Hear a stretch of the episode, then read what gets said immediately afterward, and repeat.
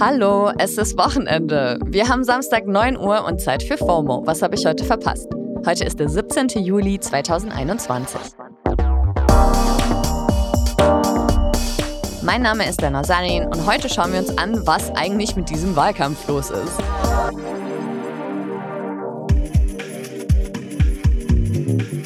Ja, was ist da los in diesem Wahlkampf? Am 26. September sind Bundestagswahlen und die PolitikerInnen ziehen sich jetzt schon seit Monaten gegenseitig durch den Dreck, um am Ende siegreich von dannen zu ziehen. Also so wirkt es zumindest.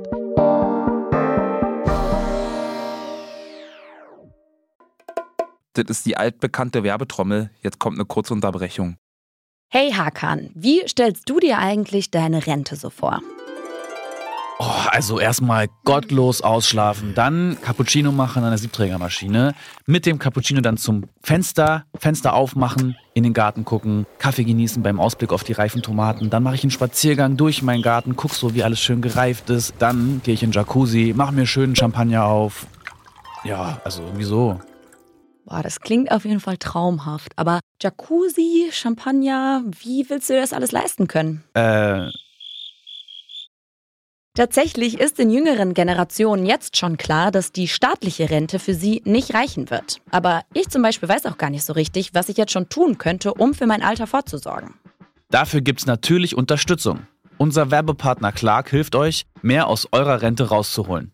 Die bieten unverbindliche Vergleiche verschiedener Altersvorsorgen an und gestalten euch ein persönliches Angebot, das genau zu euren Bedürfnissen passt. Außerdem könnt ihr mit Clark auch alle eure Versicherungen managen. Also ihr könnt die Versicherungen, die ihr schon habt, da hochladen und somit den Überblick bewahren. Wenn ihr euch jetzt anmeldet und zwei Versicherungen hochladet, also zum Beispiel eure Hausrat- und eure Fahrradversicherung, dann bekommt ihr einen 30 Euro Shopping-Gutschein geschenkt.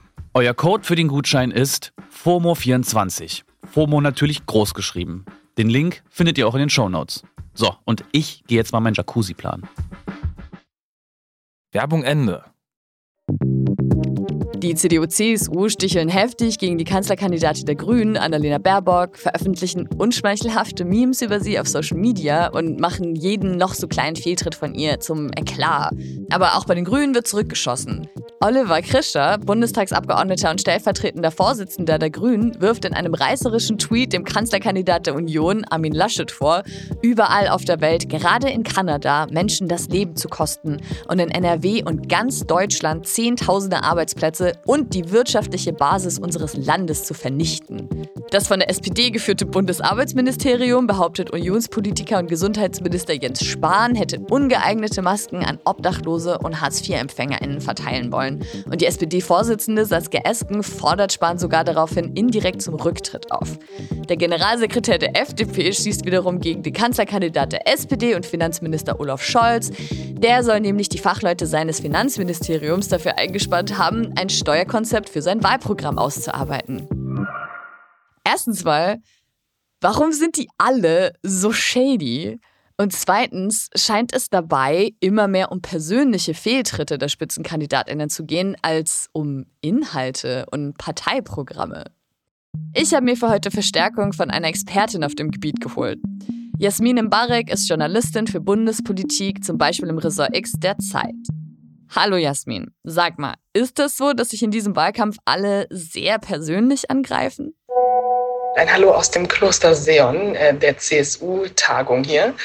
Ich glaube, Wahlkampf wird immer populistischer und persönlicher. Das merken wir an verschiedenen Faktoren, das merken wir online, in Talkshows. Es wird oft darüber gesprochen, was die Personen machen oder auch nicht machen, also was einzelne Personen tun. Es geht eher um die einzelnen Akteure, oft auch immer nur um die Top 5 in den ersten Reihen.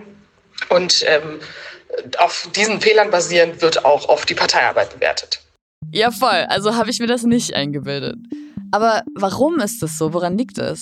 Ich glaube, und das ist eine sehr steile These, dass wir in Deutschland in die Parteien der Mitte, dass sie sehr ähnlich sind. Also nehmen wir jetzt mal linke und rechte Opposition und auch linke Regierung beiseite, sind SPD, FDP, Grüne und Union sich in vielen Dingen sehr ähnlich. Das heißt, auch gerade in so Fragen wie Wirtschaft, Klima und Bildung, da sind sich alle relativ einig, dass das besser werden muss. Das klingt jetzt sehr plakativ, aber ich glaube, wenn man das mit anderen Demokratien vergleicht, merkt man, da gibt es viel, viel größere Diskrepanzen als hier. Und das führt auch unter anderem dazu, dass es halt immer populistischer wird, weil die Unterschiede oft dann am Personal hängen.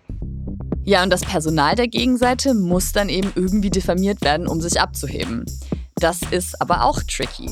Studien haben nämlich ergeben, dass das manchmal gar nicht so gut ankommt, wenn sich Parteien direkt gegenseitig angreifen. Das kann dann auch schnell nach hinten losgehen und die Parteien könnten dadurch eher Wählerstimmen verlieren. Anders sieht es aber aus, wenn Akteure von außen diese Aufgabe für einen übernehmen. Der Autofly Sixt hat zum Beispiel ein Werbemotiv erstellt, auf dem Annalena Baerbock zu sehen ist mit dem Text Sie verwenden ungern eigenes, mehr Spaß am Laien. Also eine klare Anspielung auf die Plagiatsvorwürfe gegen ihr erstes Buch. Gut zu wissen ist dabei halt, dass Sixt laut Focus davor rund 121.000 Euro an die CSU gespendet hatte. Also ein politisches Kalkül ist halt ganz klar zu erkennen, wenn man will. Aber der Sinn der Sache ist ja auch nur, dass ein negativer Beigeschmack hängen bleiben soll. Oder wie Kognitionspsychologe Christian Stöcker sagt, ein diffuses Misstrauen gegen andere Parteien und deren Führungspersonen. Solche Schmutzkampagnen, in denen Gerüchte über politische GegnerInnen gestreut oder sie diffamiert werden, nennt man Negative Campaigning. Und das scheint jetzt auch in Deutschland immer beliebter zu werden. Politikwissenschaftler Benjamin Höhne sieht einen Grund dafür auch bei der AfD. Denn die AfD kenne dort einfach weniger Tabus. Und darüber hinaus gäbe es auch eine politische Verrohung auf Social Media, wo PolitikerInnen häufig einfach krass angegriffen werden. Die Frage ist ja auch, welchen Einfluss Social Media generell bei solchen Kampagnen hat. Zwei Sachen. Erstens äh, bekommen viel mehr Leute viele mehr Sachen schneller mit und gerade eine gewisse akademische Bubble, zum Beispiel auf Twitter, diskutiert auch die Dinge bis aufs Kleinste aus. Und da sind auch die Diskrepanzen zwischen eher linken und eher konservativen oder rechten Kreisen viel größer, sodass sich Dinge sehr, sehr schnell hochschaukeln. Ich glaube, dieser Faktor, der liegt auf jeden Fall vor. Und meinst du, Social Media hat den Wahlkampf auch insgesamt verändert? Dass Social Media prinzipiell mobilisieren kann, dass es gerade junge Leute mehr einbezieht in den Wahlkampf, auch die, die nicht wählen dürfen, aber dass es auch eine gewisse Plakativität und Schnelligkeit reingebracht hat, die gar nicht mehr sozusagen eigentlich ein Konsens unterstützt, dass es um größere Themen gehen soll. Das heißt, wir diskutieren oft über Kleinigkeiten, die so lange ausgediskutiert werden, bis das große Thema dahinter völlig irrelevant wird.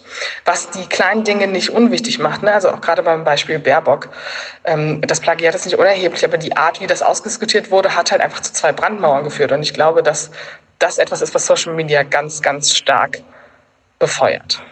Nach Recherchen von T-Online sollen sogar die Plagiatsvorwürfe Resultat einer gezielten Attacke gewesen sein. Hintermänner sollen Plagiatsjäger beauftragt haben, sich ausführlich mit Baerbocks Buch auseinanderzusetzen, um ihr zu schaden.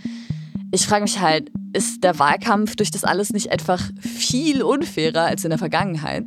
Also wenn wir jetzt mal rein auf der Parteienbasis bleiben und nicht schauen, was jetzt Trolle im Internet machen, ist der Wahlkampf auch von den Medien aus so, wie er immer war. Man hat auch über Angela Merkels Schweißflecken diskutiert, mehr als alles andere. Ähm, es gibt emanzipatorische Faktoren, die immer mitziehen und die bestimmte Dinge verändern, aber im Kern bleibt Wahlkampf schmutzig, würde ich jetzt sagen. Ja, schmutzig kann man das wohl nennen. Auf Social Media kursieren ja auch immer super viele, teilweise uninformierte Meinungen zum Wahlkampf, teilweise Gerüchte oder falsche Informationen. Manche wollen einfach provozieren und andere haben eine politische Agenda. Also wie kann man das als Nutzerin und Wählerinnen gut erkennen und sich davon nicht beeinflussen lassen? Dass es viele Menschen gibt im Internet, die unfundierte Meinungen haben, die politische Agenda dahinter stehen haben und das nicht als solche markieren. Und das kann man, da gibt es keine Indikatoren, um zu sagen, da kann ein Nutzer das dann erkennen oder ein Wähler ähm, da unterscheiden, was richtig und was nicht. Und das ist halt, also ich würde sagen, das ist auch nicht anders als in der Kneipe oder im studentischen Gespräch auf der Uniwiese aber halt in einem größeren Ausmaß, weil die Reichweite von Social Media natürlich eine andere ist. Deswegen würde ich sagen, es ist so, aber man kann es leider nicht maßgeblich verändern. Man kann natürlich immer wieder sagen, man kann sich auch nur auf bestimmte Institutionen verlassen und dass Journalismus mit Abstand das Wichtigste ist in der Bewertung von Politik und Wahlen. Okay, ja. Wie und wo kann man sich denn in deinen Augen als Wählerin gut und objektiv informieren? Ich glaube, dass ähm, klar, Wahlprogramme sagen das, was die Politik vermeintlich möchte, aber man muss im nächsten Schritt auch die Bewertung darüber lesen. Und da ist Journalismus wieder der wichtige Kern. Ich glaube, ähm, eine ausgewogene Auswahl an verschiedenen Medien aus verschiedensten Richtungen und das Informiertsein darüber, was Politiker vielleicht wirklich tun, wie sehen die Bilanzen aus, ist am Ende immer noch die sicherste Quelle, um zu wissen, okay, was kriege ich wirklich von der Politik, die ich wähle oder die mich vermeintlich begeistert. Danke, Jasmin.